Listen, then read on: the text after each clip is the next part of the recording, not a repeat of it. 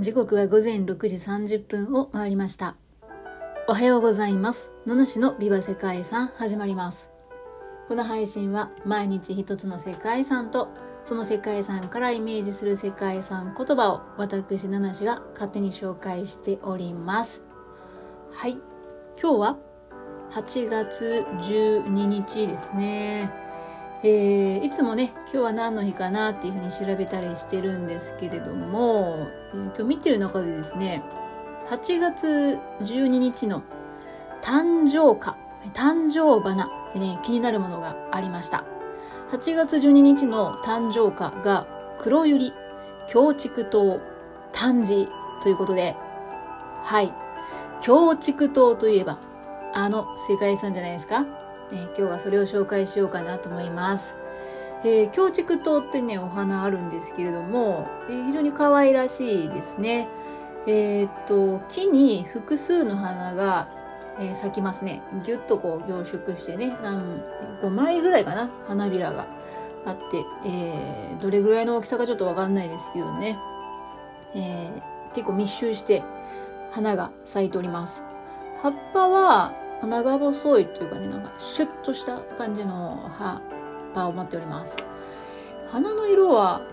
白とかピンクになるんですかね。非常にね、可愛らしいですね。うん。ちょっとあの、なんだろう。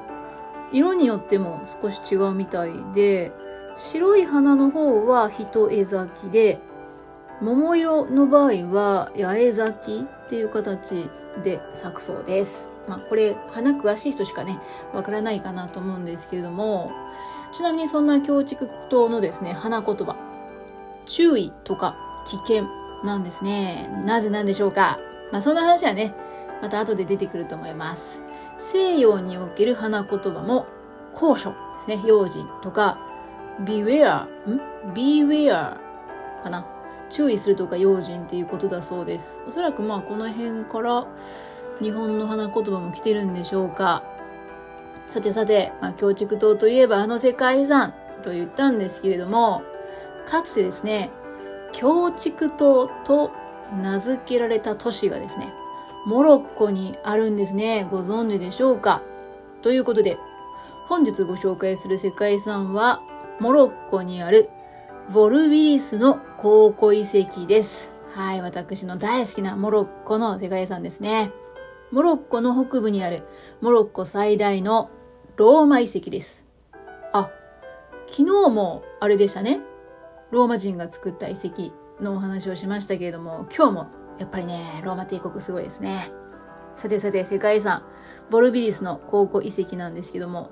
約2000年近く前の巨大な建築物であったり、美しいモザイク画が見られるところです。特に古代のモザイク画は、現場に残されているものとしては、世界有数の保存状態の良さで貴重なものだそうです。ボルビリスは古代にローマ帝国の勢力範囲の西の端に位置する重要な都市でした。もともとこの地には紀元前3世紀頃からカルタゴの影響を受けた町があって、ボルビリスはその上に築かれたものと考えられています。だから、カルタゴをローマ帝国がボコボコにして、町を潰して、その上にローマ帝国の都市を建てたということですかね。ここにローマ帝国の属州の都市が築かれたのは、マウレタニアの王、プトレマイオスが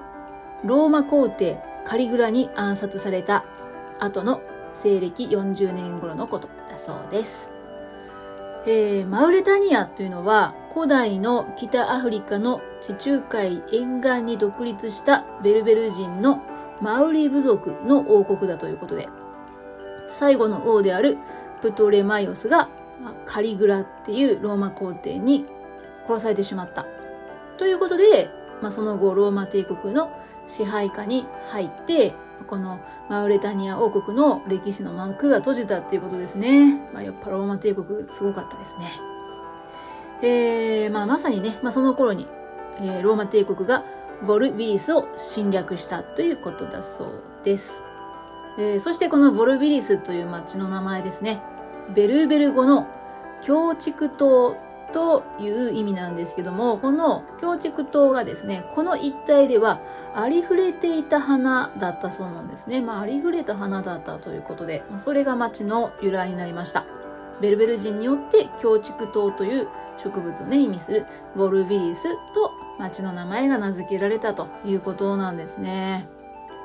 そんなボルビリス周辺の土地は肥沃で小麦やオリーブオイルなど多く産出したそうです。オリーブや小麦などはローマへと出荷されて、この町に富と繁栄をもたらしました。最盛期には最大で2万人以上の人々が暮らしていたそうです。217年にはアントニヌス勅令を発した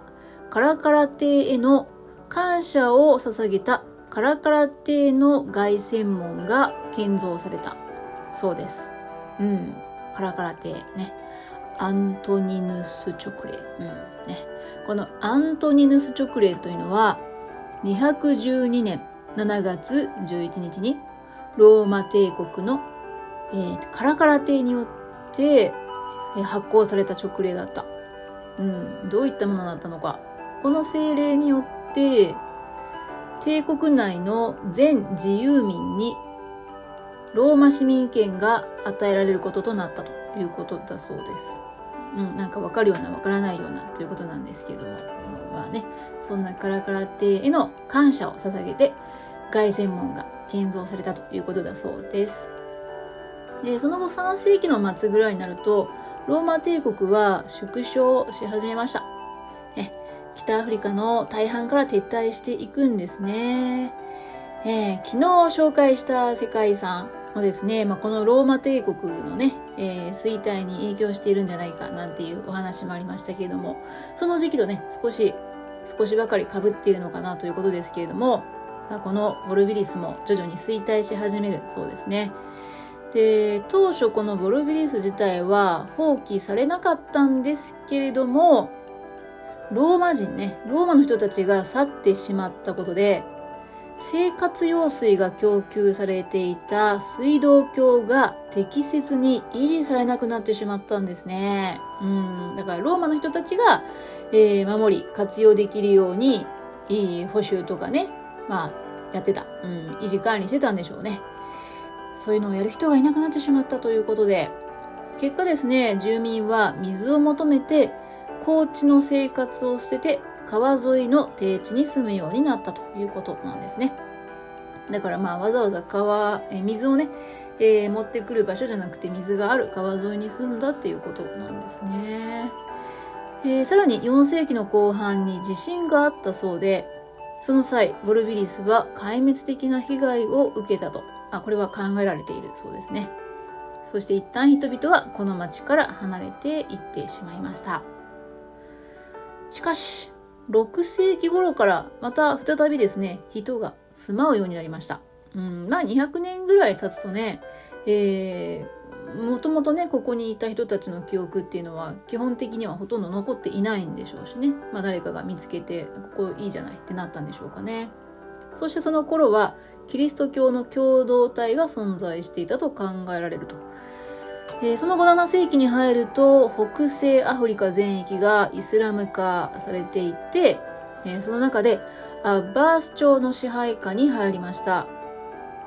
ボルビリスには789年にイドリース朝の創始者イドリース一世がアッバース朝の迫害から逃れてやってきてこの地に移住したということだそうです。イドリース朝の首都となったのもつかの間、その後8世紀に近隣にフェズという都市が建設されると、イドリース朝の首都はフェズに移ることとなって、ウォルビリスの重要性は失われて、再び衰退していきましたと、さっとね。えー、まあそんな、そんなざっとね、歴史を追ってきたということですね。ね、そうやってまあ、都市の遺構が残されていたんですけれども、その後の遺跡の行方なんですが、ボルビリスの南にアラビー朝の首都メクネスが築かれた際、えー、スルタン・ムーレイ・イスマイルの治世下で首都メクネスの町の建築資材としてこのボルビリスの遺跡から大理石の一部が持ち出されたことがあったそうですね。うん、まあいい材料がここにあったんでしょうかね。1755年、えー、この時リスボン大震災というのがあった時期にはですね、壊滅的な、またね、壊滅的な被害を受けて、えー、まあその時にはね、完全に廃墟となっていたということだそうです。そして近代ですかね。19世紀の後半になって、まあ、この地がボルビリスの古代都市であると特定されたことで、20世紀に入ってフランスの調査団により遺跡の本格的な発掘調査が開始されたっていうことで、なんかめちゃくちゃ発祥ったんですけども、まあ、ボリビリスという都市が、まあ、あると聞いていたのか、えー、わかりませんけれどもね、えー、ずっと放棄されてて、誰ももしかしたら立ち入ることがなかったのかもしれません。うん、だけど、こんな都市がここに眠っているっていうのをね、えー、19世紀に、まあ、またね、え、発見され、ウォルビリスであると特定された。まあ、そこからね、まあ、遺跡としてのね、えー、時代がやってくるわけですね。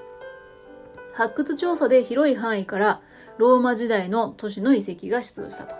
そして凱旋門やキャピトル神殿、バシリカ、タンジェモンなどですね、公共の建造物であったり、邸宅の一部も修復がね、行われるようになったそうです。さらに、その後の発掘調査では、ローマ時代以前、初期キリスト教時代であったり、イスラム時代など、異なる時代の遺跡が発見されて、まあ、それらがこの地の歴史を知る重要な手がかりとなったということだそうです。はい。そしてそんなボルビリスの考古遺跡なんですけども、えー、広大な畑に囲まれた丘の上に位置しているそうですね。で、ローマ時代には全長 2.3km 以上にも及ぶ私壁で囲まれていたようです。遺跡の南側エリアは住宅だった場所ということで、えー、ここにですね、一番の見どころでもあるんでしょう。オルフェウスの家というのがあって、その家の中庭には美しいモザイク画が残されているんですね。このモザイク画なんですけど、縦ごとの名手、オルフェウスが演奏する。ね、そしてその演奏しているところに森の動物たちが集まってきて、その音色に耳を傾けている様子。まあ、こういったのが、ね、描かれているそうですね。なんかイメージするだけでもすごい幸せな気持ちになりますけども。そしてそんなオルフェウスの家の隣には、ボルビリスの公衆浴場の中で最も豪華と言われるガリエヌス邸の浴場があります。はい。ここにもね、モザイクが描かれているんですけど、ね、どんな絵が描かれていると思いますか？ここではですね、魚とかタコなどですね、海の生物が描かれているみたいですね。まあこれは何なんでしょうか？水つながりなんですか、えー、また温水を供給していた水道設備の移行であったりオリーブオイルの製作所の遺跡古代のオリーブの圧搾機などが見つかって、えー、それが展示されているということだそうですね。えー、南の方の住宅街の先には中央広場があってボルビリスの中心地となっているでこの広場の周辺は司法や行政、商業の中心となっていた場所らしいと。で、ここには2つの主要な公共建築物であるバシリカとキャピトル神殿があって、これが、ボルビリスの遺跡で最も象徴的な場所となっています。ということだそうです。はい。そして、ね、途中お話出てきましたね。中央広場の北側にあるのがカラカラ亭の凱旋門ですね。まあ、なかなかの存在感があるよというふうに、書いているわけですけれども、カラカラ亭、先ほども少しお話ししましたが、212年にアントニウス勅令を発して、全属州民にローマ市民権を付与して、さらに属州民税を廃止したそうだそうです。ちょっと変な日本語でしたけども。えー、これによって、財政が、まあ、ボルビリスの財政は向上したということですね。なので、えー、ボルビリスの人はカラカラ帝に感謝している。うん。ついでに、カラカラ帝の母親、お母さん、ユリア・ドムナにも感謝している。まあ、その二人への感謝の意を表して、217年にカラカラ邸の凱旋門を建造したそうですよ。ですがですがですがですよ。うん。この凱旋門が完成する前に、カラカラ邸も、まあ、その母、えー、ユリアさんも殺害されてしまったそうで、彼らがこの凱旋門を見ることはなかったそうです。まあ、ちょっと悲しいお話ですね。うん。まあ、できればね、素晴らしい姿を凱旋門の姿を見ていただきたかったなということなんですけれどもそんなカラカラ邸の凱旋門から東に一直線に伸びる通りこれがボルビリスのメインストリートとなっています通りの両側が比較的大きな建物が立ち並ぶ住宅街となっていてでほとんどの住宅は中庭とその周りに回廊が配置された豪華な邸宅だったそうです。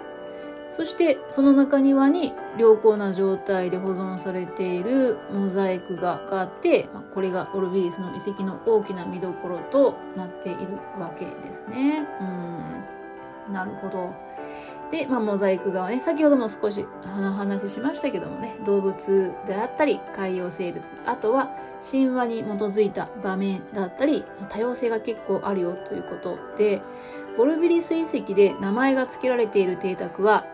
床に描かれているモザイク画の題材に由来しているそうですね。まあ、さっきね、えー、お話ししてきたオルフェウスの家とかはね、まあ、そういうことでしたね。うん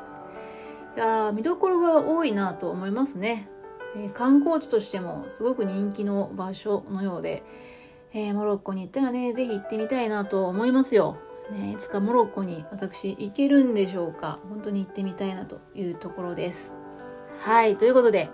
今日はですね、えー、モロッコ王国にある世界遺産、ウォルビリスの考古遺跡についてご紹介していきました。そしてそんな世界遺産からイメージする世界遺産言葉。今日はですね、遠目に見るという世界遺産言葉を選びました。遠目に見る。あ、これ何かっていうとですね、まあ、ボリ、えー、ボルビリスの、えー、見どころの一つ。モザイク画なんですけど、あのモザイクって遠くから見るとね、美しい絵に見えるわけなんですけども、近くで見ると、うん、なんかあんまり、えー、綺麗に見えないというか、えー、まあ、絵には近づきすぎるとね、絵にはま見えなくなってきますよね。なんか丸の集まりとか、四角の集まりみたいな感じですのでね。まあ、その、まあ、モザイクってやっぱりその技術自体が面白いと思います。あの、アート作品としてね。だけど、全容を知るには少し離れてみないとわからないなということで、まあちょっとね、えー、そのモザイクを見るのに適切な距離っていうのがあるかなっていうふうにね、思ったりしますね。えー、そして、京畜島ですよ。8月12日の花言葉でもある京畜島なんですけども、花言葉がね、注意とか危険とか用心なんていう風に言ったんですけれども、実はこの可愛らしい白とかピンク色をね、している京畜島、実は花に毒があるそうなんですね。だからね、ちょっと離れてみる分にはいいんですけれどもね、